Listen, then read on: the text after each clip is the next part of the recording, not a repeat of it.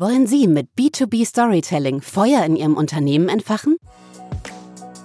K16 Stories ist der Podcast über B2B-Kommunikation, die Funken schlägt.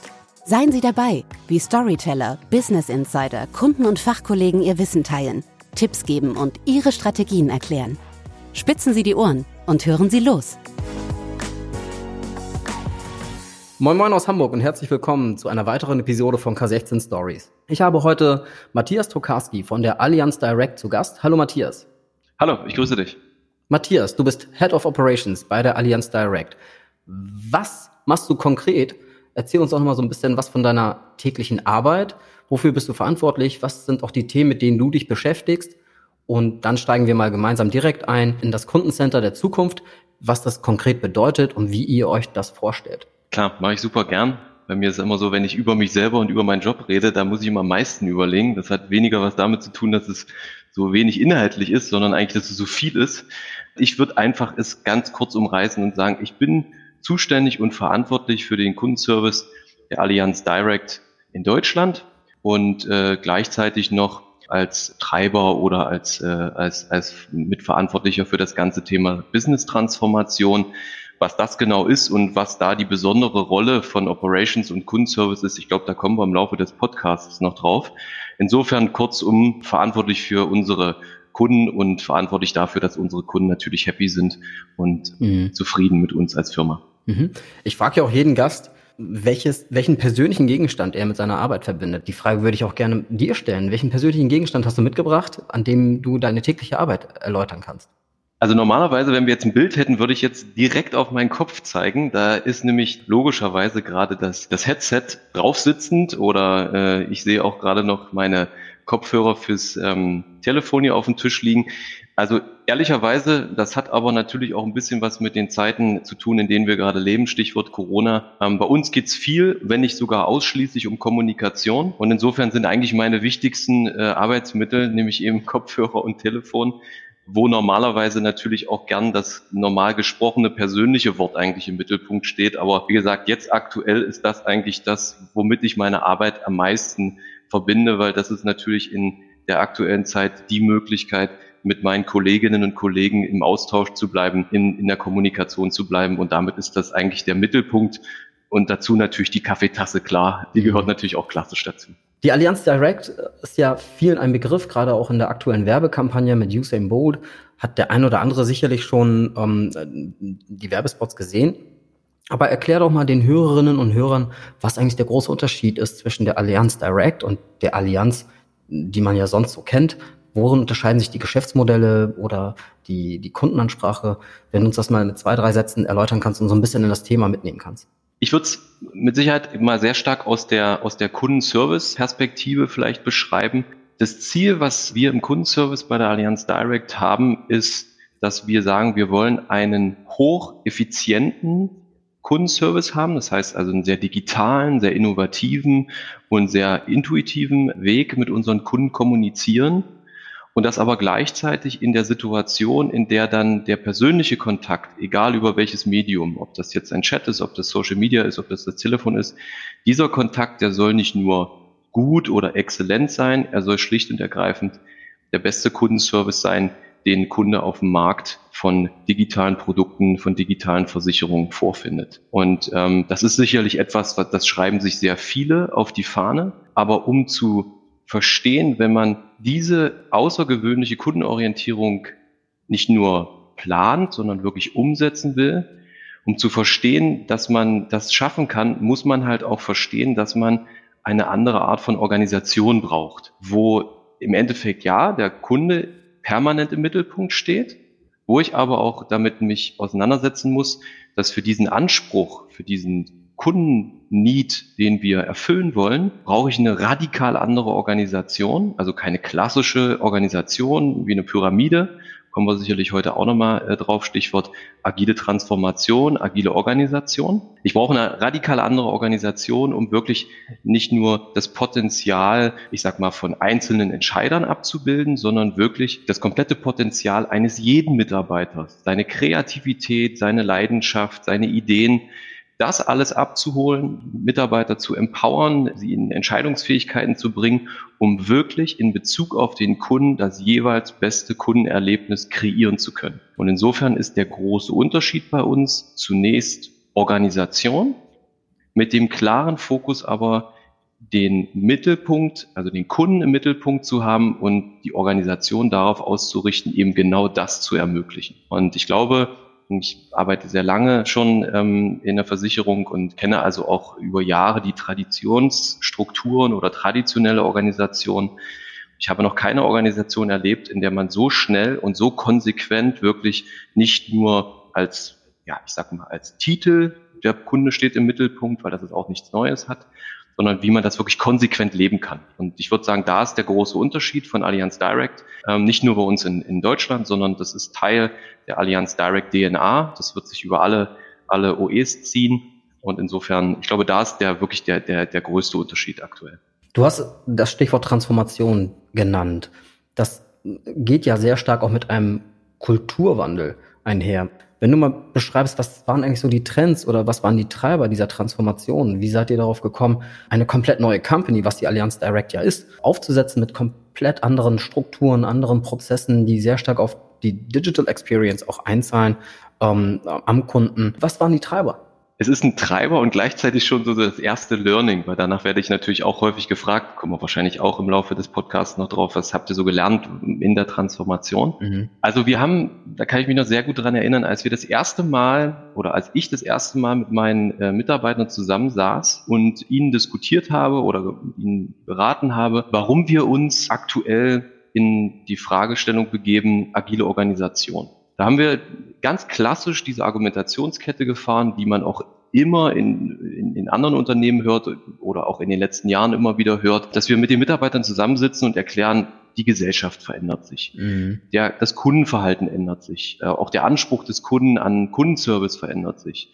Wir haben die Geschichten erzählt von, von Firmen wie Nokia oder Pen M, die mal zu den größten Firmen der Welt zählten oder zu den größten Marken und dann plötzlich irgendwann in der Bedeutungslosigkeit verschwanden ähm, und haben dann erzählt, wie gut das bei Netflix läuft und bei Google und so. Mhm. Und haben dann eigentlich festgestellt, dass unsere Mitarbeiter gesagt haben, ja, das verstehen wir alles, alles richtig, haben auch vielleicht schon mal gehört, glauben wir auch, aber im Endeffekt so eine unmittelbare Betroffenheit war jetzt erstmal nicht da. Mhm. Wir haben aber auch gemerkt in den letzten Jahren, dass wir natürlich mit unseren Mitarbeitern ja nicht nur Menschen hier zu sitzen haben, die morgens hier reinkommen und von uns eigentlich 95 Prozent ihres Arbeitsalltags vorgegeben bekommen haben wollen, nämlich wann hast du auf Arbeit zu erscheinen, wann ist die Arbeit beendet und wir erzählen dir sehr genau in der Zwischenzeit, also zwischen Anfang und Ende, was du zu tun hast.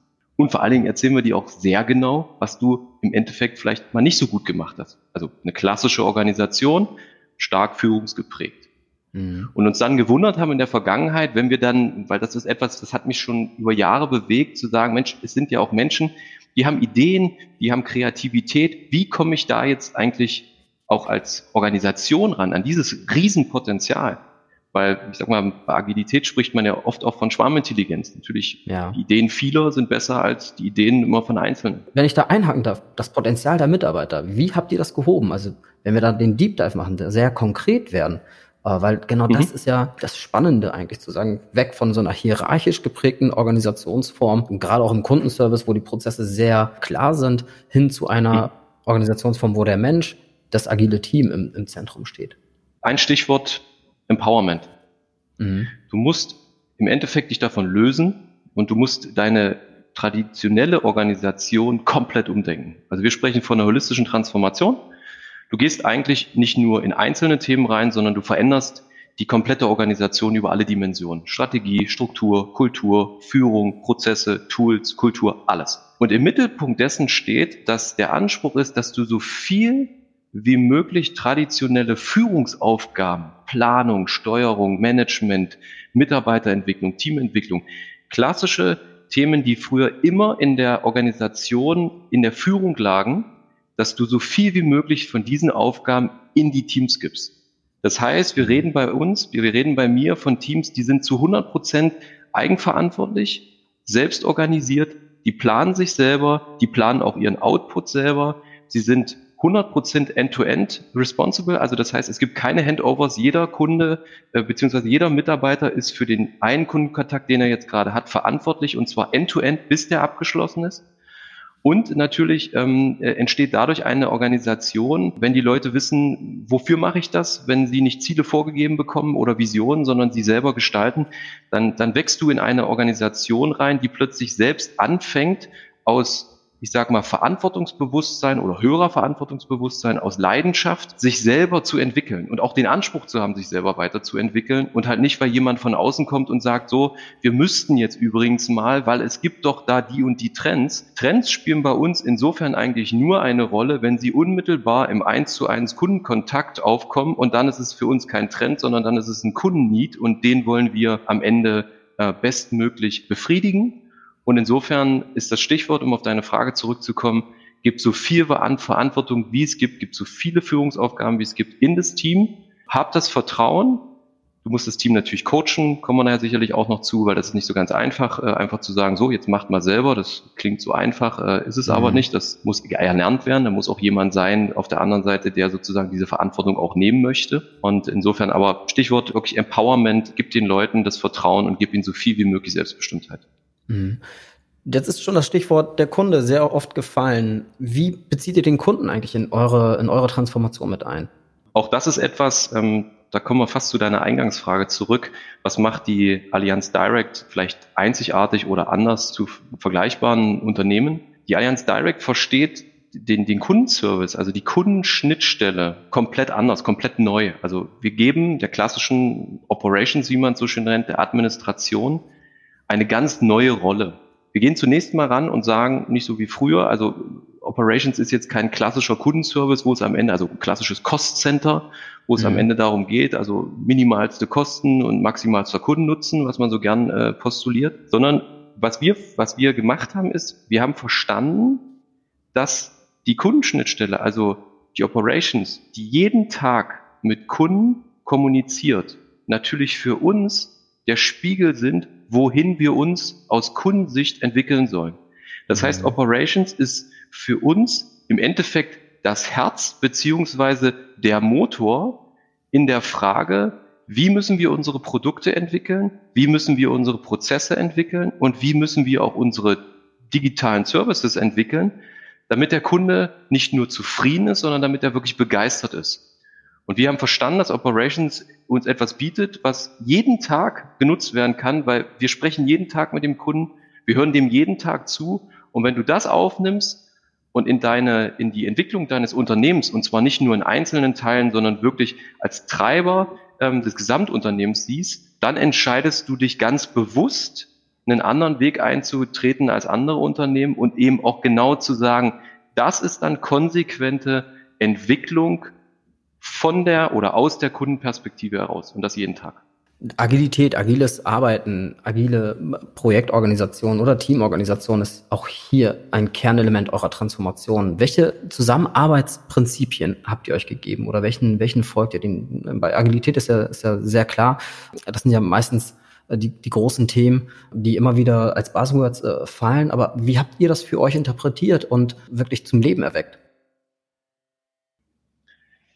Genau, wie du schon richtig sagst, ähm, äh, Agilität, da muss man auch ein bisschen schauen. Agilität hat nicht nur das Potenzial, ein Buzzword zu werden, sondern ich glaube, es ist inzwischen ein Buzzword. Unter Agilität wird inzwischen extrem viel subsumiert. Das merke ich auch immer wieder, wenn, wenn, wenn wir in den Austausch gehen äh, zum Thema Agilität. Das hängt dann sehr stark davon ab, was hat der Gegenüber schon wirklich an Agilität selber erlebt, ähm, wie stark hat man sich schon mit dem Thema beschäftigt. Insofern ist das immer ganz spannend. Und so sind wir natürlich auch bei uns in der Organisation rangegangen. Als wir gesagt haben, okay, wir wollen in agile Transformation, ist natürlich auch für uns alle Beteiligten, das heißt also nicht nur für mich, sondern für alle meine Kollegen und Kolleginnen, für alle Teams, war das Thema natürlich im Vordergrund, was ist überhaupt Agilität? Weil das ist mhm. auch eines unserer Lessons learned, wenn du am Anfang nicht gemeinsam überhaupt erstmal verstehst, was ist eigentlich Agilität, was verbirgt sich dahinter, dann wird es am Ende ganz, ganz schwer, weil, wie gesagt, hinter dem Wort ganz, ganz viele, ganz, ganz unterschiedliche Themen subsumieren. Das heißt, wir haben uns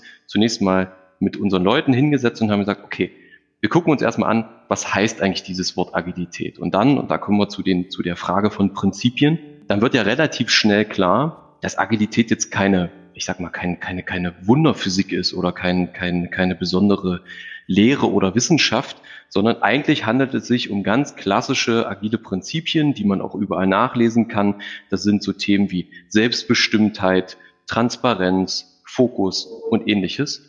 Und als wir das gemeinsam uns angeschaut haben, da wurde dann eigentlich relativ schnell klar, dieses Thema Agilität muss man gar nicht mystifizieren, sondern es geht vom Prinzip her um Dinge, die jeder Mensch schon irgendwie verinnerlicht, die er schon kennt, die er aus einem seinem alltäglichen Leben auch kennt und auch danach schon äh, agiert. Und es geht jetzt darum, diese Prinzipien wirklich in einen betrieblichen Kontext zu bringen. Und insofern waren das so die Prinzipien, mit denen wir uns zunächst beschäftigt haben. Also vor allen Dingen das Thema natürlich Selbstbestimmtheit, hohes Maß an Transparenz für die Organisation. Und auf diesen Prinzipien haben wir dann aufgebaut, das, was ich vorhin auch schon angesprochen habe, wirklich das Thema Eigenverantwortung, eigene Organisation, eigene Planung.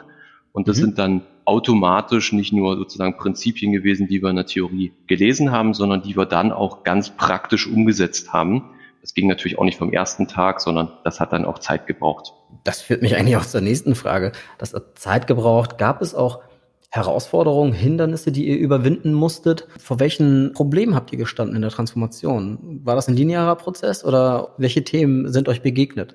Also wir sagen bei uns, äh, und das ist durchaus etwas, das ist auch in Anlehnung, das ist ein Zitat, always better. Das ist eigentlich etwas, was du, wenn du dich mit agilen Organisationen beschäftigst und in einer agilen Organisation arbeitest, was dir klar sein muss, es gibt eigentlich nie den Zielzustand. Mhm. Eine agile Organisation hat immer was Iteratives, die ist immer dynamisch, die ist immer in Wandlung. Insofern haben wir schon natürlich einige Lessons learned für uns selber. Die habe ich auch in Fohlen schon teilweise angerissen. Also das ist dieses ganze Thema, wie näherst du dich mit deinen Mitarbeitern überhaupt dem Thema Transformation, Agilität. Was aber auch wichtig ist, was wir sehr schnell natürlich gemerkt haben, ist, diese Transformation, das sind zu 95 Prozent Themen, die sich mit Kultur beschäftigen im Unternehmen und die sich mit, ich sag mal, klassischen Alltagsthemen, menschlichem Verhalten einfach beschäftigen.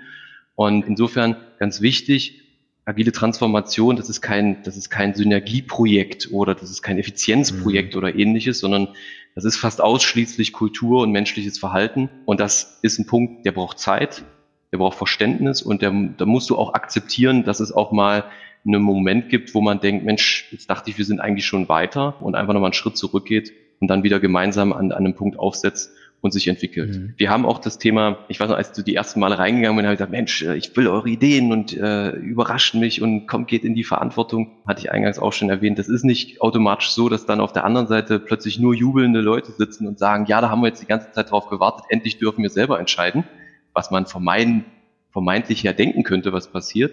Tatsächlich ist es aber so, dass die Organisation zunächst mal in so eine gewisse Unruhe kommt und so eine gewisse, mhm. gewisse ich sage auch mal Orientierungslosigkeit, so nach dem Motto, was sollen wir jetzt machen?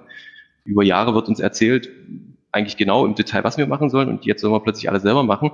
Das ist kein Automatismus. Also du musst auch Rollen einführen, also zum Beispiel agile Coaches, die wirklich den Teams beibringen, diese, ich nenne das jetzt mal Selbstbestimmtheit, diese Freiheit auch wirklich einsetzen zu können. Also Teams müssen lernen, wie halte ich ein Meeting, wenn da keiner mehr steht, der das moderiert? Oder wie setze ich mir Ziele? Wie äh, schaffe ich die Zahlen, die Kennzahlen für mein Team zu sehen, mhm. zu interpretieren, um die richtigen Fragen zu stellen? Wie schaffe ich selber im Team Konflikte zu lösen? Also alles Themen, was natürlich früher, ich sage jetzt mal schlicht und ergreifend, den Teams abgenommen wurde. Das mhm. sind Themen, die müssen gelernt werden. Das ist nicht einfach. Das dauert, das, also das kostet Zeit und die muss man der Organisation auf jeden Fall auch geben. Oder was auch ein sehr großer Punkt ist, den man beachten muss, wir haben eine zweite wirklich radikale Änderung. Wir haben ganz, ganz viel Verantwortung in die Teams gegeben. Und das bedeutet natürlich, dass für die ehemaligen, ich nenne es jetzt mal Funktionsinhaber, das waren bei uns so klassisch Führungskräfte, mhm. Qualitätsmanager, Trainer, Steuerungskapazitätsmanager und so weiter, bei denen ändert sich natürlich auch plötzlich massiv was, weil da werden plötzlich Verantwortungen, die früher per Order sozusagen in deren Jobbeschreibung drin standen, die gehen jetzt plötzlich in die Teams. Was ganz wichtig ist, diese Funktions, also Inhaber, das eine ist, sie geben Verantwortung raus. Das mhm. heißt, man muss auch ihnen die Möglichkeit geben, eine neue Identifikation, eine neue Identität für ihre Rolle zu schaffen. Und zum anderen ist die komplette Organisation, also das heißt nicht nur die Teams auf den Endkunden bezogen, sondern auch unsere internen Rollen, also die unterstützenden äh, Funktionen, auch die, da haben wir einen sogenannten Shop-Gedanken kreiert, wo wir sagen, okay, jeder interne, also Teamleiter, Coach, wer auch immer, hat einen Shop-Gedanken. Das heißt, die müssen ein Angebot kreieren, was sich zu 100 Prozent an ihrem internen Kunden, und das sind in dem Falle die Teams, orientiert. Das mhm. heißt, es gibt keine Job Description mehr, keine Jobbeschreibung, sondern Sie müssen selber einen Shop aufbauen, klassisch wie ein Supermarkt, wo ein Kunde, das ist in dem Fall das Team, reingeht, sich umguckt und sagt, ja, das hilft mir, das kaufe ich. Und das, was ich halt nicht kaufe, da muss der Shop sich überlegen, okay, das bietet keinen Mehrwert. Was sind alternative Themen? Und da muss man in den Austausch gehen. Was gibt wirklich Mehrwert? Und so kreieren wir also auch internen Shop-Gedanken, dass sich also Rollen nicht mehr per äh, Job Description definieren, sondern daran orientieren, was brauchen die Teams von mir, was bringt den meisten Mehrwert. Verstehe. Wie hat sich deine eigene Rolle verändert eigentlich im Rahmen dieser Transformation? Weil du hast einen Punkt angesprochen, dass sich Rollen auch verändern, dass man auch ein Stück weit sich selber neu finden muss in dieser Transformation oder eher über Wirksamkeit nachdenkt. Wo kann ich eigentlich wirksam sein? Was wie hat sich jetzt deine Rolle verändert? Magst du darüber sprechen? Super gerne. Das ist auch etwas, da muss ich ein bisschen schmunzeln, was man gerade bei agilen Transformationen auch häufig lesen kann, wenn man sich damit beschäftigt, dass eigentlich die äh, Rollen, für die die Veränderung am größten ist und die sich teilweise auch am schwersten damit tun, das ist wirklich das Management. Also und damit meine ich jetzt nicht nur Management, ich sage mal jetzt Teamleiter, sondern insbesondere auch das, was man früher jetzt als mittleres oder oberes Management bezeichnet, mhm. weil das ist auch eine ganz klare, also eine ganz klare Botschaft an alle, die sich damit beschäftigen. Agilität hört nicht ab einer bestimmten Ebene auf und dann funktioniert es wieder klassisch, sondern Agilität muss von ganz oben, in Anführungsstrichen jetzt mal bildlich gesprochen, bis ganz unten von jedem in der Organisation, egal ob es der CEO oder der Mitarbeiter ist, der im Kundenkontakt steht, es muss von allen gelebt werden.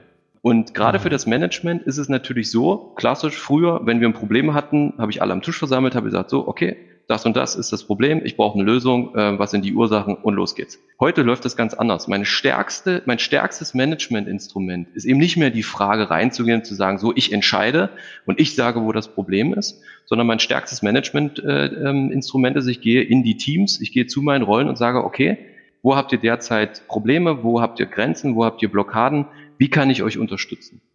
Die Frage, wie kann ich euch als Management unterstützen, ist die erste und die letzte Frage in jedem Treffen. Servant Leadership, also wirklich zu sagen, wir sind eine unterstützende, äh, äh, es ist eine unterstützende Funktion. Natürlich ist es wichtig, das muss man auch ganz klar sagen, natürlich ist es weiterhin wichtig, dass auch eine agile Organisation klare Ziele hat. Also es ist natürlich auch wichtig, dass ich als Management sage, also wir sind ja immer noch ein äh, wirtschaftendes Unternehmen, weil häufig hört man dann, ja, agile Organisation und dann macht jeder, was er will natürlich dem ist nicht so. Also gerade bei agilen Organisationen ist es natürlich auch so. Wir folgen auch Themen wie Krankenquoten, Anwesenheiten, unternehmerischen Kennzahlen wie, wie Profit oder, oder Kosten. Also das hebelt sich ja nicht aus. Mhm. Wir müssen halt nur verstehen, dass das sozusagen anders als äh, im People Management ist als, als früher indem man einfach unterstützend versucht, gemeinsam die Ziele zu erreichen und halt nicht, sage ich mal, von oben im Endeffekt durchregiert. Wie ich eben über den Shop-Gedanken gesprochen habe bei, bei meinen Rollen, bei den unterstützenden Rollen, so habe ich auch einen Management-Shop. Also auch ich muss mich damit auseinandersetzen, was bietet denn den jetzt den, den Teams wirklich Mehrwert am Endkunden, was ich einbringen kann. Und das, ich habe immer ein schönes Beispiel, was das bedeutet im Alltag. Also wenn ich früher zum Beispiel meinen Bereich eingeladen habe, das sind jetzt in, allein im, im, im Betrieb sind das ungefähr 200 Leute. Mhm. Wenn ich da eingeladen habe und habe gesagt, okay, wir machen eine Bereichsveranstaltung, ich zeige ein paar Folien, ich mache eine Ansprache und so weiter, dann war das, gelinde gesagt, eine nachdrückliche Bitte. Da musste jeder erscheinen, sei denn krank oder Urlaub. Heute ist das so, das ist eine freiwillige Veranstaltung. Wenn ich einen Marktplatz mache und mich da hinstelle und da würde jetzt in Anführungsstrichen nur noch die Hälfte der Leute kommen, dann ist das ein Thema, wo ich sage, okay, dann muss ich mich hinterfragen, ob diese, diese, dieses Instrument, ob die, die Information, die da geliefert wird, eigentlich wirklich einen Mehrwert bietet oder ob das einfach nur Zeit steht mhm. und den Mitarbeitern im Endeffekt am Endkunden eigentlich gar keinen Mehrwert bietet. Ist glücklicherweise so noch nicht passiert, das kann man auch sagen. Aber das ist halt das große Umdenken, die Agilität hört nicht beim Management auf, sondern auch das Management muss sich mit der Frage auseinandersetzen, wo ist mein Mehrwert für die Teams, äh, für die Organisation und wie kann ich unterstützen? Und Unterstützung ist in dem Falle nicht immer nur entscheiden, sondern gerade in dem Falle zu schauen, natürlich die Gesamtorganisation auf Kurs zu halten, was Ziele angeht, unternehmerische Ziele, was Kundenzufriedenheitsziele angeht, auf Abweichungen natürlich auch aufmerksam zu machen aber im Endeffekt dann dabei zu unterstützen, gemeinsam äh, unser Ziel, einen exzellenten Kundenservice zu bieten, wirklich auch umsetzen zu können. Mhm. Welche Resultate seht ihr denn eigentlich jetzt auch äh, ob, ob nach den ersten äh, großen transformativen Schritten ähm, in der Mitarbeiterzufriedenheit beispielsweise oder in der Krankheitsrate? Kann man da einen Vergleich schon mhm. ziehen? Also man kann das, ich werde das auch sehr konkret machen. Ich möchte aber einen Satz vorwegstellen, der mir persönlich wirklich sehr, sehr wichtig ist, weil eines der größten, ja, ich sag mal, also eine, die, die Hauptfragestellung, die mir in den letzten zwei Jahren immer wieder gestellt wurde, sowohl intern als auch extern bei der Allianz oder auch vom Markt von anderen Unternehmen, war immer die klassische Frage, was bringt das am Ende? Wie kann ich das messen? Was macht das mit der Krankenquote? Was macht das mit den Kosten? Wo sind die, wo sind die Benefits und so weiter? Und man muss ganz klar sagen, das ist am Anfang nicht absehbar bei einer agilen Transformation. Es gibt keine Blaupause. Wenn wir das so machen, macht das ein anderes Unternehmen genauso in der gleichen Form, in der gleichen Struktur. Agilität ist, da, da gibt es keine Blaupause. Das ist immer eine individuelle Lösung, in die man sich einarbeitet. Und ob das am Ende tatsächlich dann in harten betrieblichen Kennzahlen Vorteile bietet, bei uns ist es so, ich komme gleich dazu, oder ob das in Anführungsstrichen nur mehr Zufriedenheit zum Beispiel bringt, bei Kunden oder Mitarbeiter, die sich ja dann auch wieder messen lässt. Mit zufriedeneren Kunden macht man in der Regel mehr Umsatz, mit zufriedeneren Mitarbeitern kreiert man in der Regel bessere Customer Experience. Wo da genau der Impact dann ist, der positive, das ist nicht absehbar. Das wird auch bei den unterschiedlichen Unternehmen auch sehr unterschiedlich am Ende ausfallen. Bei uns persönlich ist es so, dass es fundamentaler eingeschlagen ist, als ich es mir tatsächlich erhofft und erträumt habe.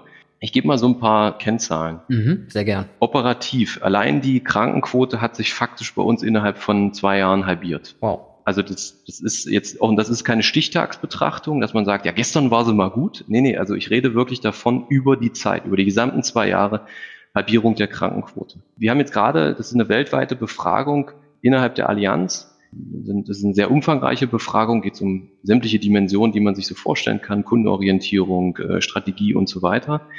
Da sind Quoten rausgekommen in der Steigerung, die sind, also die habe ich noch nie gesehen. Also weder, weder mhm. jetzt in meiner eigenen Organisation oder in der Vergangenheit. Allein so Themen wie Management und Strategie, also das ist die Frage, wie, wie fühlt sich der, der Mitarbeiter, wie fühlen sich die Teams strategisch ausgerichtet, verstehen sie die Idee des Unternehmens, wie wird das, wie wird die Managementleistung eingeschätzt? Wir haben über 23 Prozent zusätzliche positive Beurteilung dessen. Sämtliche Dimensionen in dieser Mitarbeiterbefragung extrem gut. Also das zeigt also offensichtlich auch, dass die Mitarbeiter mit der Transformation zufrieden sind und am Ende, man sieht es zum Beispiel bei uns am, am, am Trustpilot-Wert, weil das ist einem, den kann man auch extern ablesen, ist ja, ein, ist ja eine öffentliche Plattform. Auch da haben wir innerhalb der letzten Monate einen extremen Sprung gemacht von, ich sag mal, schon guten Werten zu, zu einer sehr, sehr guten äh, Bewertung. Und wer so ein bisschen die Trustpilot-Logik kennt, der weiß, das macht man nicht eben in, in, in drei Tagen oder drei Wochen, sondern da muss man schon wirklich hart arbeiten und da muss man schon einen außergewöhnlichen Kundenservice liefern, dass man so eine Entwicklung dort, wie wir die in den letzten sechs Monaten mhm. genommen haben, wirklich hinlegen kann. Also insofern rundum, wir haben harte Unternehmenskennzahlen, auch kostenseitig, die sich extrem positiv entwickelt haben. Die Mitarbeiter sind zufrieden und am Ende, und das ist ja sozusagen Ziel und Sinn unseres Seins, ist der Kunde auch noch zufriedener mit uns. Und insofern würde ich sagen, agile Transformation ist für uns nicht nur eine Win, sondern wirklich eine Win-Win-Win-Situation. Matthias, das führt mich auch so ein Stück weit zur nächsten Frage, was andere Branchen von euch lernen können. Also das hört sich ja sehr nach einem sehr erfolgreichen Projekt auch an. Oder man darf es ja eigentlich gar nicht ein Projekt nennen. Das ist ja im Grunde eine, ein Paradigma. Ist es eigentlich auch nicht. Wie würden wir es eigentlich nennen? Es ist im, im Grunde eine, eine Kernidee, wie ihr euch die Zukunft einer Organisation vorstellt, die den Menschen ins Zentrum rückt und ähm, quasi die Potenziale wirklich heben möchte. Was können andere Branchen von euch lernen, wenn du sagst, hey, diese drei Themen möchte ich gerne mitgeben anderen Organisationen äh, nennen, damit die auch gerade vielleicht vor der Frage stehen, wie bringen wir Agilität ins Unternehmen, wie können wir uns zukunftsfähig aufstellen, wie können wir noch stärker den Kunden ins Zentrum unseres Handelns rücken. Was würdest du den Branchen mitgeben wollen? Also auf jeden Fall erstmal Mut.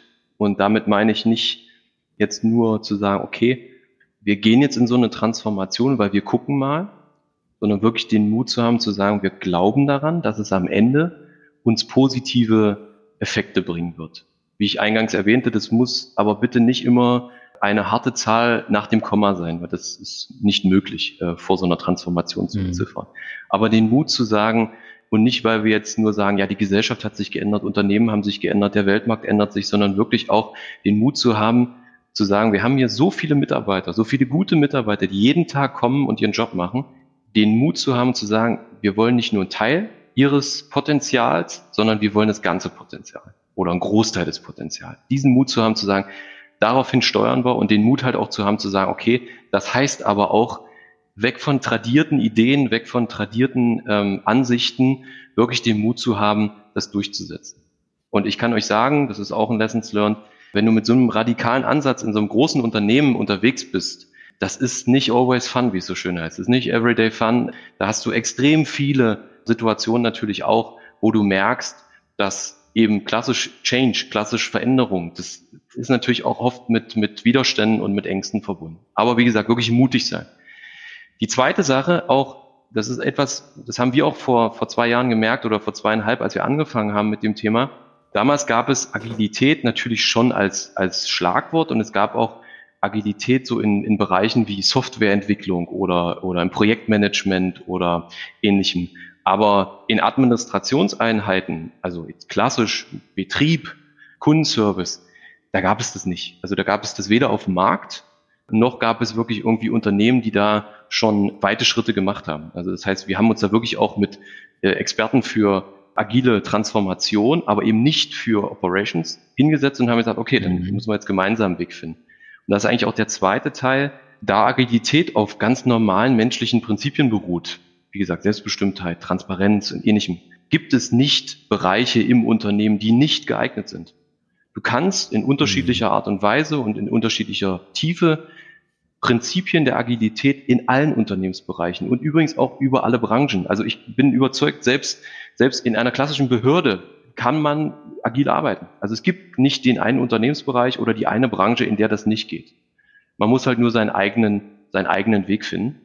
Und ich sage mal so, der, der dritte Teil wäre wirklich auch zu sagen, okay, gib dem Ganzen auch Zeit, also beschäftige dich und akzeptiere, dass das ganze Thema, wie gesagt, Kultur, und menschliches Verhalten ist und akzeptiere, dass du aber wirklich komplett durch die klassische Change-Kurve musst und eben auch zu akzeptieren, dass es Entwicklungen gibt, von denen du jetzt schon, wenn du zum Beispiel mit mir reden würdest, könnte ich dir genau sagen, an der Stelle wird's knacken, an der Stelle wird's knacken und an der Stelle wird's knacken. Aber es geht gar nicht darum, diese Knackpunkte alle zu umgehen, sondern akzeptiere, dass du mit deiner Organisation bestimmte Themen auch wirklich einfach durchleben musst weil das eben zum Change dazugehört. Matthias, kultureller Wandel erzeugt natürlich auch immer eine Situation der Unsicherheit, in der Orientierung enorm wichtig ist. Wie kann Kommunikation da Orientierung leisten aus deiner Sicht und wie habt ihr es gemacht? Habt ihr ein übergeordnetes Narrativ entwickelt nach innen? Ich kann das Thema Kommunikation natürlich nur zu 100 Prozent unterstreichen. Also vielleicht erstmal in der Frage der Menge von Kommunikation und dann auch in der Art und dann kommen wir auch sicherlich zu der Frage eines Narrativs. Als ich eingangs mich mit dem Thema beschäftigt habe, wurde mir von vielen, also ich sage mal Experten für Transformation, dann hat gesagt, okay, kommuniziere, kommuniziere, kommuniziere und immer wenn du denkst, du hast ausreichend kommuniziert, kommuniziere weiter, weil du wirst sehen, es ist in diesen Zeiten wirklich, gerade wenn der Change losgeht, kann man nicht genug miteinander reden. Und das kann ich nur zu 100 Prozent unterstützen. Die zweite Sache ist, die Frage, wie kommuniziere ich? Also du hast es gerade eben so schön gesagt, äh, Folienschlachten. Um eins ganz klar zu sagen, weg von Folien, weg von Bildern mit mhm. Filmen und so weiter und weg von, ich sag mal, da vorne steht einer und erzählt was oder da vorne steht die Managerin und erklärt uns jetzt den Weg. Die agile Transformation ist nichts, was man sozusagen erklären kann oder wo jetzt vorne jemand sozusagen die Richtung vorgibt und dann ist allen klar, was passiert sondern den Weg kannst du nur zusammen mit deinem, mit deinem Team gemeinsam gehen. Und da funktioniert auch nicht so klassisch dieses, wir geben Appelle raus. Also es war auch mhm. etwas, das habe ich nach einem, ich hatte nach einem halben Jahr mit einem CEO von einer großen Beratungsfirma einen Austausch, der äh, mir auch gesagt hat, das Wichtigste bei ihm war, und das hat er sich gemerkt, da hat er sich einen Zettel gemacht, da stand drauf, alle Sätze, die mit wir müssen anfangen, wenn man die anfängt, so in, ins Team zu geben, dann, dann weißt du schon, dass, dann kannst du so vergessen, das hat nichts mit Agilität zu tun. Wir müssen geht nicht. Sondern du musst ein Ziel, ein Narrativ haben, dass der Mensch, jeder Einzelne, in dem Moment, in dem er in der Organisation ist, eine Orientierung hat. Und das war etwas, wo wir gesagt haben, okay, wir brauchen, und das ist zum Beispiel auch ein Unterschied zu klassischen Organisationen, wir brauchen nicht Strategien und noch eine Vision und noch eine Mission. Mhm. Und dann hast du die einmal vom Konzernvorstand über den regionalen Vorstand äh, bis hin noch in die einzelne Abteilung. Und dann hast du irgendwie Matrixstrukturen, Matrixstrategien. Und am Ende, wenn du Mitarbeiter fragst, was ist denn jetzt wichtig, dann sagt er ja irgendwie alles, aber so richtig. Und da haben wir gesagt, wir brauchen eine Narrativ, wir brauchen Orientierung. Und da hilft uns vom Prinzip her eben genau dieses eine Bild, was ich eingangs auch versucht habe zu malen, dass mein Team und ich wirklich dieses Bild hat zu sagen, wir wollen sehr effizienten Service, das ist aber hat auch viel mit Prozessen zu tun.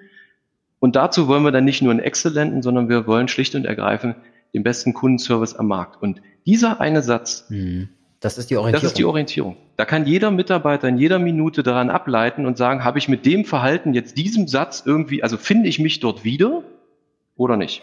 Und das reicht. Das ist das Narrativ. Das ist der Kunde in, in einem Satz, der für jeden prägend ist. Und ansonsten kann ich nur sagen, ja, man muss kommunizieren, was alles so passiert, also sehr transparent, aber nicht als Appell, sondern wirklich als Information und auch akzeptieren, dass die Organisation sich durchaus auch aussucht und entscheidet, welche Information ist jetzt für uns wichtig und welche ist vielleicht nicht so wichtig und auch akzeptieren, dass man manches halt drei, vier, fünfmal kommunizieren muss, bevor es vielleicht dann wirklich einen gewünschten Effekt hat. Aber das gehört dazu und lasst die Organisation das gemeinsam miteinander erleben. Matthias, vielen Dank für dieses wirklich aufschlussreiche Gespräch und für die ganzen Insights. Ich finde eure Transformation wirklich großartig und bemerkenswert, wie du das auch vorantreibst. Dein Mindset ist wirklich so, wie man es prototypisch äh, sich wünschen würde, ja schon fast, eines agilen Coaches, eines Transformators, der eine Organisation in die Zukunft führt. Vielen Dank, dass du heute bei mir zu Gast warst. Ja, vielen Dank für die Möglichkeit, vielen Dank auch für das Kompliment am Ende. Das freut uns natürlich, freut mich natürlich und insofern, ja, super, hat super Spaß gemacht und vielen Dank. Alles Gute.